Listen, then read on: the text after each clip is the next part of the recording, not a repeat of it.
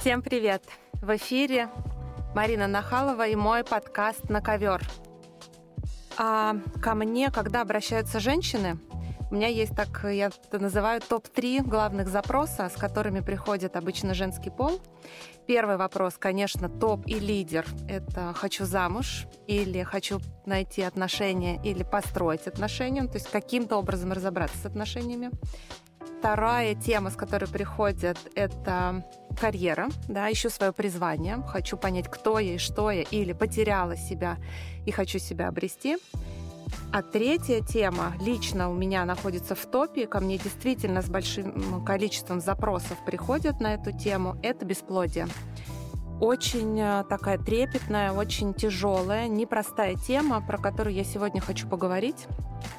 И мой подкаст, и у меня на ковре сегодня вопрос, связанный с невозможностью забеременеть. И если вдруг среди ваших знакомых есть э, такие случаи, или, возможно, вы сами сейчас находитесь в ситуации, когда не получается завести ребенка, я предлагаю вам прям набраться терпения, а, взять себя так в руки и прослушать до конца, потому что я расскажу вам про таких 12 основных причин, по которым женщине не получается забеременеть. Почему я решила взять сейчас эту тему? Две недели назад ко мне упала очередная смс от моей клиентки с фотографией УЗИ. И это уже 24-й ребенок. Я, я их всех считаю, всех, с кем я поработала на тему беременности, сделали расстановки или просто была терапия. Я их всех считаю, знаю, кто где у меня родился. А, и когда я получила эту фотографию, я подумала, что точно надо это масштабировать, про это надо говорить, про это надо рассказывать. И у меня есть, например, даже репродуктологи, с которыми мы работаем, в общем, в паре, э, и они работают по медицинской части, а я помогаю психологически разобраться с этим вопросом. Поэтому это тема, в которой я могу назвать себя экспертом. Я очень люблю этот вопрос, но, конечно, она непростая и сложная, и мне как маме, как специалисту, как женщине, действительно понадобилось какое-то время для того, чтобы научиться выдерживать боль женщин, да, которые приходят.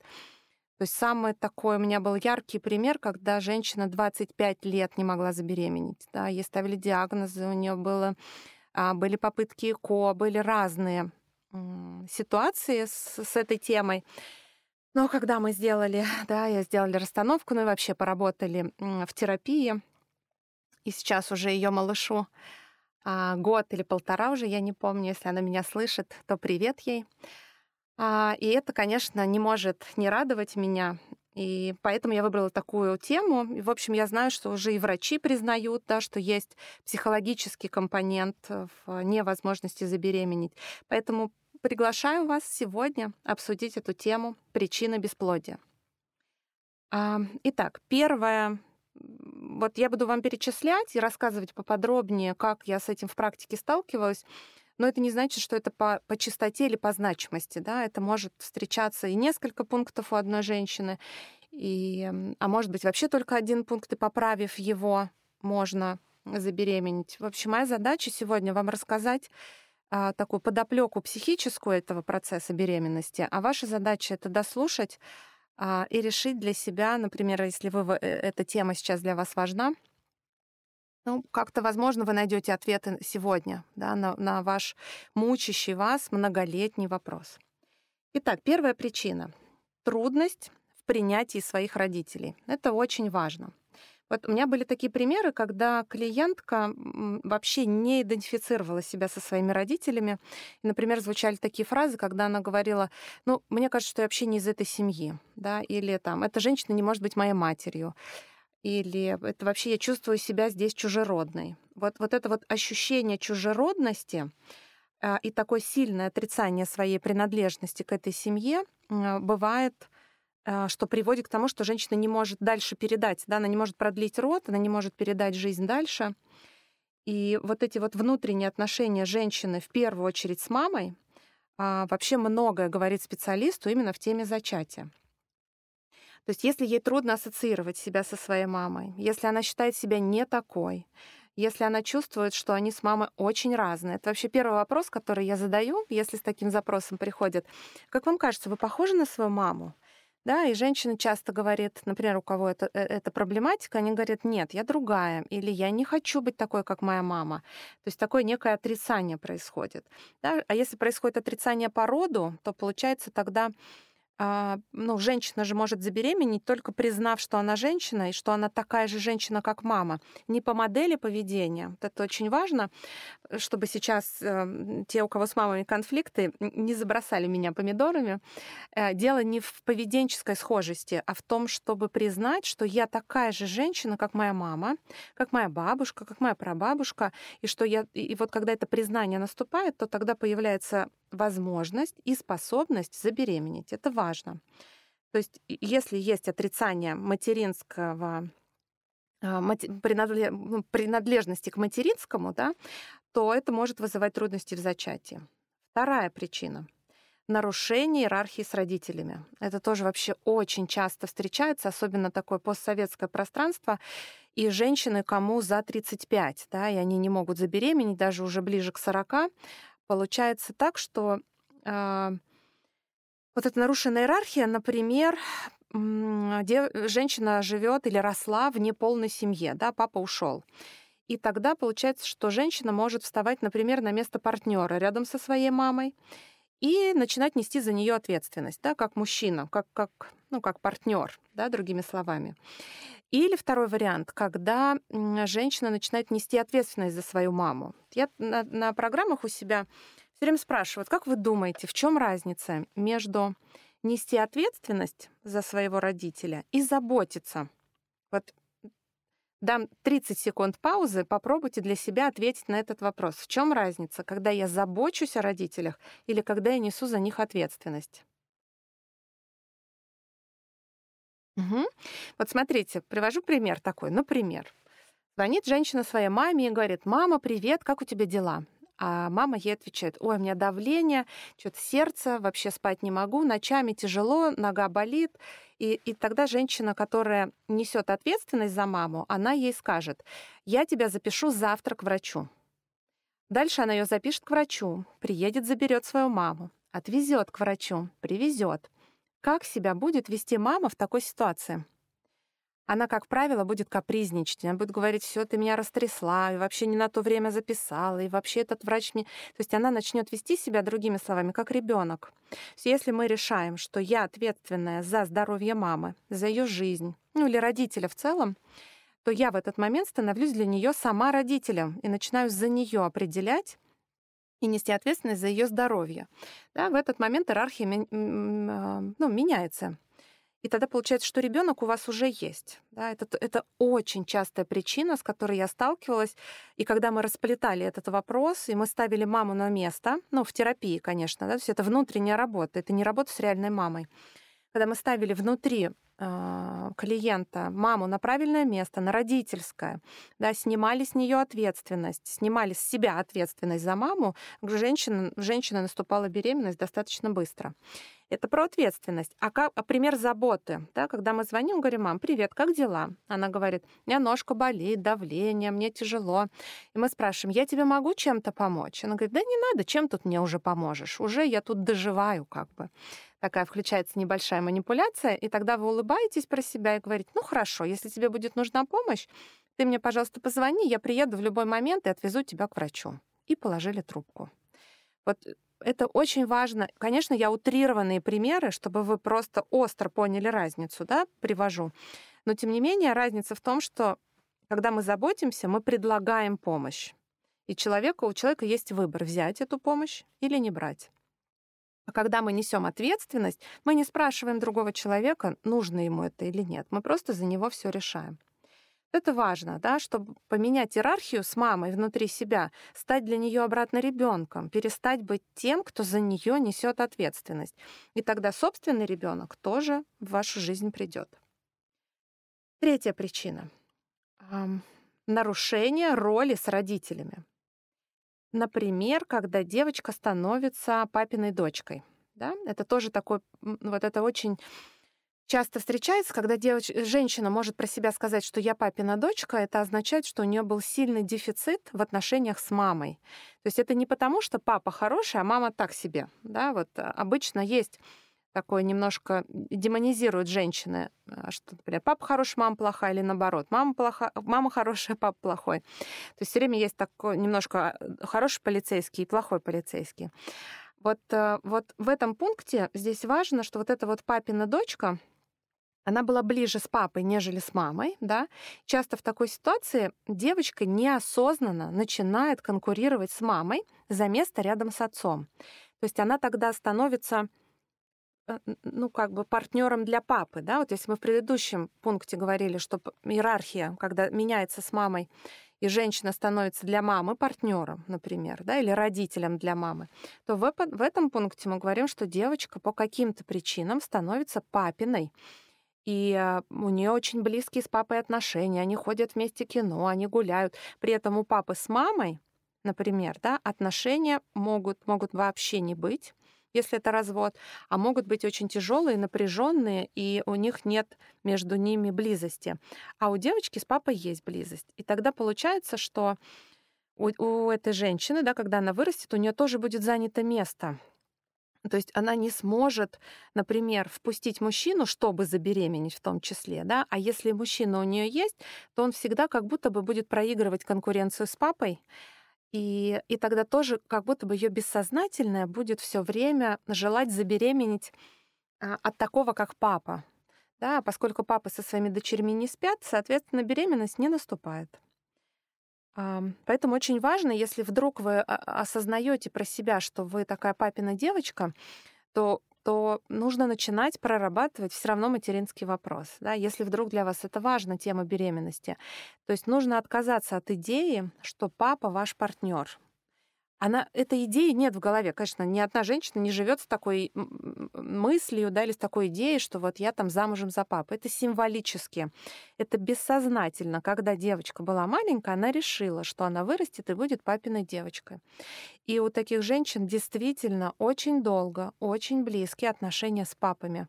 Э, и это, когда мы это расплетаем, да, и снимаем вот это вот такое символическое замужество за папой, и тогда у женщины получается и мужчину встретить, а, и, и забеременеть, да, то есть переходит ребенок от мужчины, а не от папы.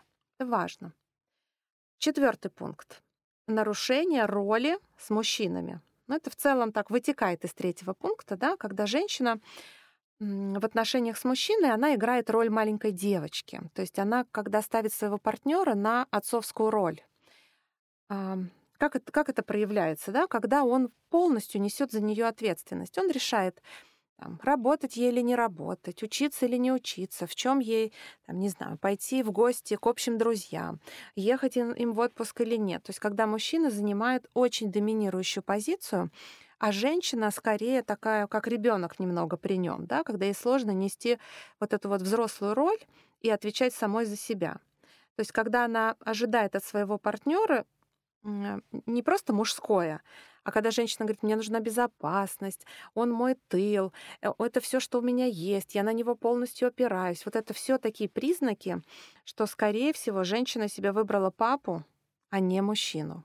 Да, потому что когда два взрослых человека встречаются, они каждый несут за себя ответственность и а, вступают в компромисс рядом с друг с другом и начинают вести, нести общую ответственность. Вот в этом пункте как правило, женщина немножко так находится за мужчину. Или второй вариант, да, другая ситуация, когда женщина, наоборот, занимает роль мамы в отношениях. То есть она как бы в кавычках берет мужчину замуж. Она решает, когда им нужен ребенок, какого он должен быть пола, когда им там заниматься сексом, да, овуляция и не овуляция. Когда женщина э, несет такую лидирующую позицию, и не просто лидирующие, в смысле, что два взрослых человека, например, договорились, я за это отвечаю, ты за это внутри наших отношений, да? А здесь имеется в виду, когда она как воспитательница, такая говорит, так, все по часам, анализы тебе надо сдать, туда тебе надо сходить, ко всем врачам его запишет. Ну, то есть как вот немножко так, как с подростком. И тогда получается, что, ну, так, обрюхатить маму, да, или забеременеть маму для мужчины не предоставляется возможным. Он честно ходит по всем врачам, он сдает все анализы, он все делает прям как она говорит, но невозможно, мальчик не может сделать маму беременной. Символически опять, это важно. мы не говорим напрямую, да, что вот если женщина занимает либо роль дочери рядом с мужчиной, ей трудно забеременеть, либо если она занимает роль матери рядом с мужчиной. И в том и другом случае ей сложно забеременеть. Но вот важно еще пометить сейчас, что я рассказываю только про женщину, да, по, про а, почему она не может забеременеть и в чем, ну как бы почему ее причины, да, то есть мы сейчас не рассматриваем мужчины и причины, по которым, допустим, мужчина не может оплодотворить женщину. То есть мы сейчас берем только женский вопрос. Это важно, потому что у мужчин там немножко будет по-другому, и я про это тоже в конце скажу. Итак, пятый пункт такой синдром вечной девушки. Вот есть синдром вечного юноши, да, это мужчина, который может быть очень взрослым по годам, но внутри все время такой немножко подросток, любит гулять, тусоваться, любит всякие такие вау-эффекты. Ему трудно взрослеть, нести ответственность и так далее. А есть синдром вечной девочки, когда женщина застряла так немножко в детско-юношеском периоде. Такая женщина, она обычно она очень легкая на подъем, вокруг нее много мужчин. Ее часто любят выбирать в роли любовниц, например, да, потому что она такая, ну, очень легкая, не требующая какой-то ответственности. Ее любят там, не знаю, одаривать подарочками и всеми такими женскими прелестями. Только вот трудность да, в том, что дети а, ну, не беременеют. Да? У нас в природе так заведено, что забеременеть может только взрослый человек. Поэтому если девочка с таким синдромом есть вечная девочка, то ей нужно а, ну, идти в терапию и как бы взрослеть, да, то есть терапевт ее будет подращивать до состояния женщины, чтобы она могла забеременеть. А, потому что даже в 40 и в 50 лет, у меня прям есть такие примеры, когда женщина в 40 и в 50 лет, бабочка, она легкая, с ней очень приятно, все здорово, но забеременеть она не может, да, потому что она когда-то, ее психика бессознательно в результате какой-то травмы а, например, такая травма, допустим, рано маму потеряла, да, и тогда девочка немножко застревает в этом возрасте, там, не знаю, 13-14 лет, и все время остается такой немножко юной. Вот, так что это, это тоже можно с этим работать, это подращивается, да, и приносит хорошие результаты. Шестой пункт. Когда у женщины есть идея фикс. Да, когда мне нужен ребенок, чтобы, а дальше можно подставить все, любые варианты, все, что хотите.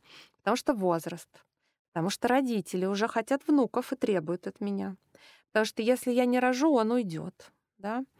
А, не знаю, чтобы играться там с лялечкой. То есть когда ребенок изначально нагружается какой-то определенной функцией.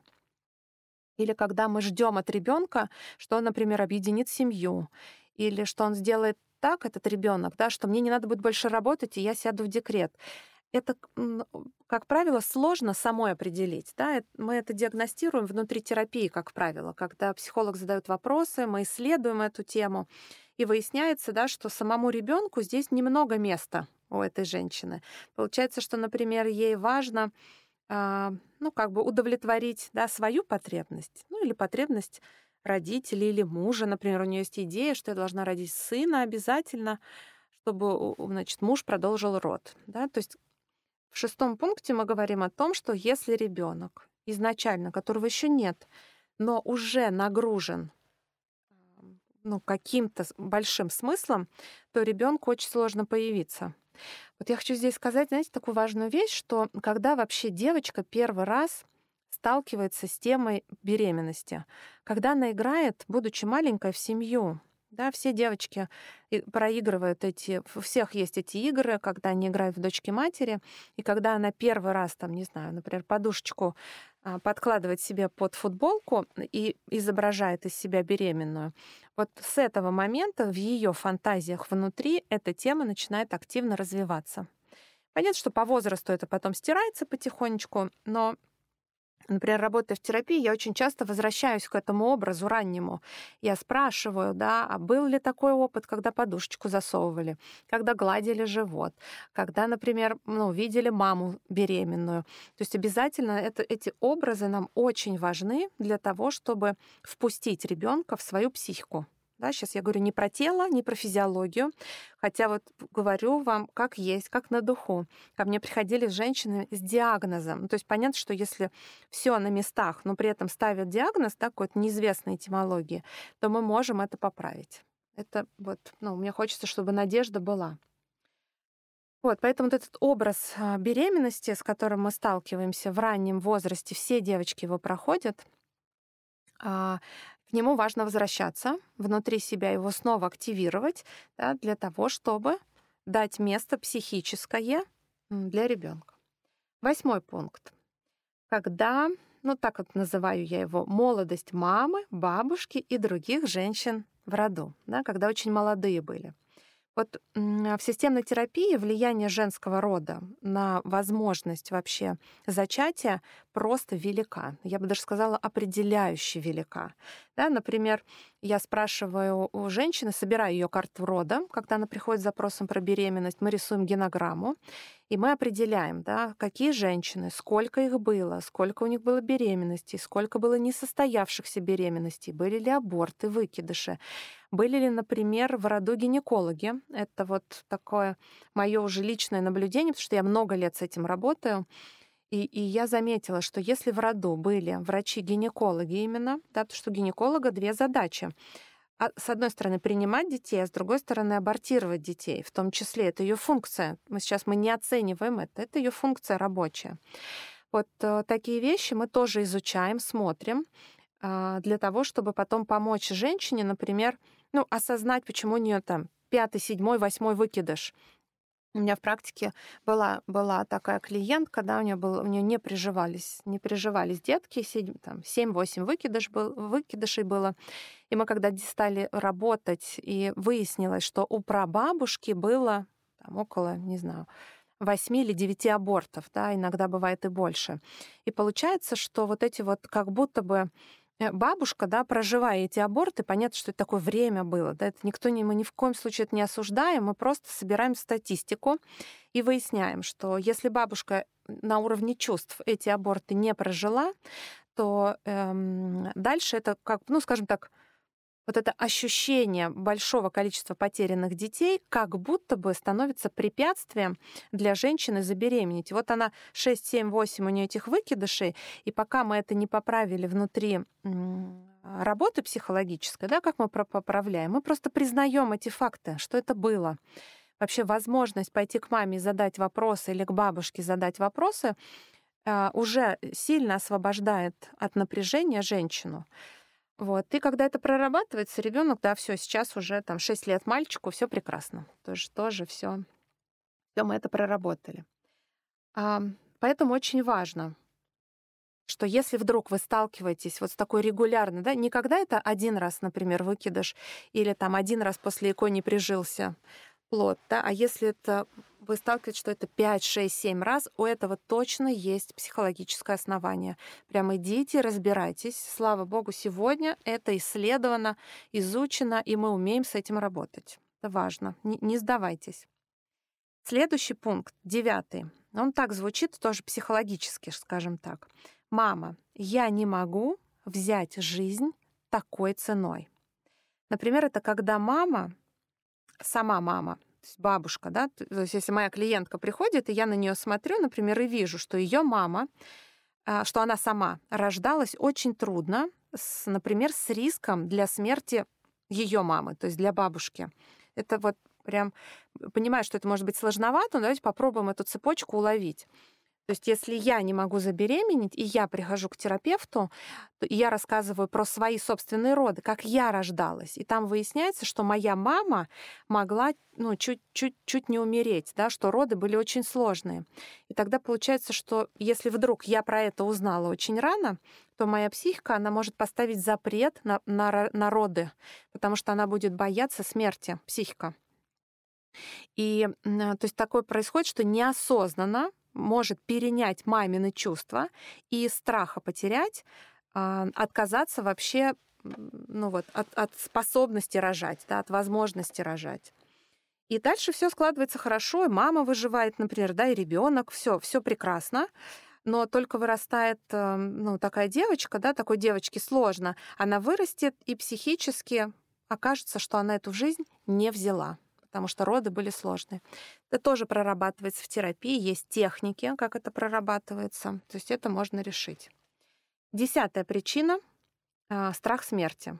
Это тоже глубоко неосознанно, ну, это вообще неосознаваемый механизм, я бы сказала когда психика дает в мозг информацию, например, да, что при родах может случиться что-то, или что не сможет женщина выносить, или что-то будет с самим малышом, даже не имея такого опыта. То есть если в предыдущем пункте мы говорим, что мама имела такой опыт, она сама плохо рождалась, да, и поэтому переняла эту тревогу от своей матери, то в случае с десятым пунктом страх смерти это когда внутри у женщины у самой не переработана тема смерти. Потому что вообще роды и рождение сильнейшим образом внутри женщины активизируют тему а, смерти. Потому что это очень близкие понятия, да, рождение и смерть. И если у женщины нет контакта с этим внутри себя, да, то ей дать жизнь будет сложно. Вот это такая уже пресловутая фраза, да, что смерти боятся те, кто не умеют качественно жить.